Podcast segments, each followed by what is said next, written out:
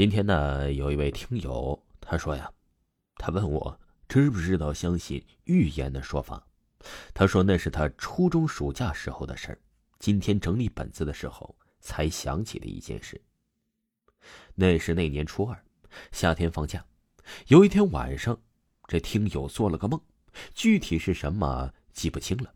但是早上起来的时候，他和他的姥姥说了二十号下个月肯定要出事儿。而且是大事儿当时他姥姥啊没当回事儿，还把这听友说了一顿。那天之后啊，这听友啊是一定要让人相信一样，不停的在重复，在本子很是正式的满满写了一页：八月二十号会发生大事儿那时候啊，家里人呢都说他瞎胡闹。过了一周的左右，他的小姨打电话说下个月从北京回来，他姥姥抠着电话了，笑着的说。你小姨啊，下月回来没啥大事儿那时候固执的说不是这事儿，是大事儿啊，要相信我。家里人都问他究竟发生什么事儿了，这听友说他也不知道，反正知道就会发生一件大事儿相信他。八月份的时候啊，他小姨就给他的姥姥打电话说十五号回来，可是到了十五号又打电话说呀，这工作有事玩两天，像是为了印证什么一样，直到二十号才回来。也是那天，他姥姥说心里呀感觉不是太好，他的眼皮总是跳。一家人都在等着他小姨回来打电话报平安。中午的时候啊，接到他小姨的电话，说到服务站了，下午就到了。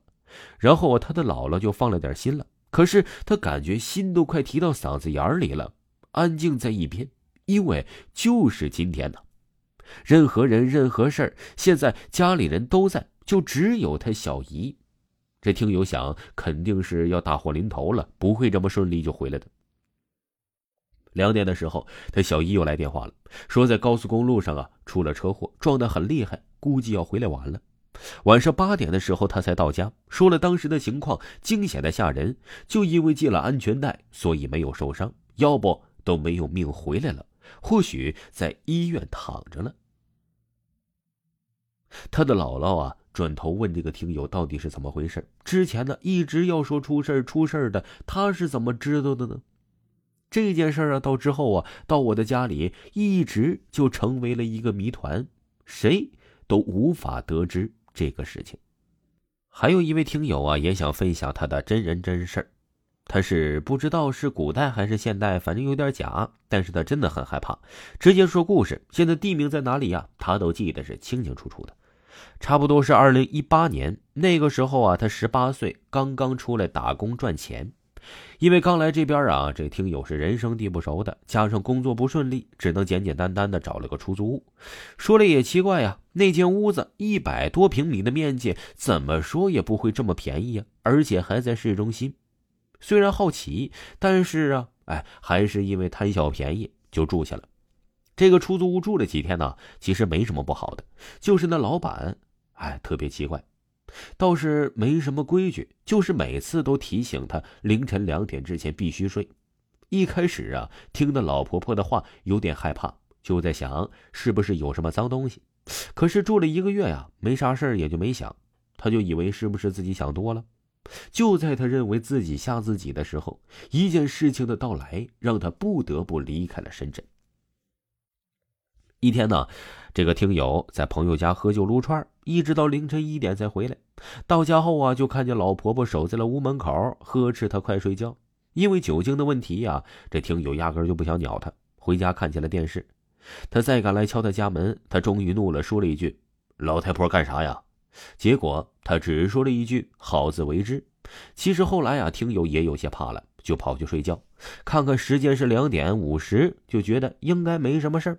睡了一小会儿啊，就感觉有人呢在他背后夺了一下，这听友就骂了：“你烦不烦呐？”以为啊是朋友在吵他睡觉。这种情况持续了一分钟，他突然意识到不对劲儿，这他妈不就我一个人吗？然后我就被吓到了。他一动不动，突然这卧室的门开了，他听见了有一个人走出去，气急败坏的以为是小偷，结果手机。无缘无故的在客厅里放出了一首歌，他就知道不可能是小偷了。那首歌他从来没听过，过了差不多一两个小时的样子，以为他走了，慢慢的转动身子，突然有什么东西跑了过来，声音越来越近，越来越近，他僵立不住了，把被子盖在头上，隔着布可以感受到一个人站在他面前。是奇怪的是，他们有影子，准确的来说呀，这声音在他面前停止了，但是没有人。他很怕，一直待在了里面。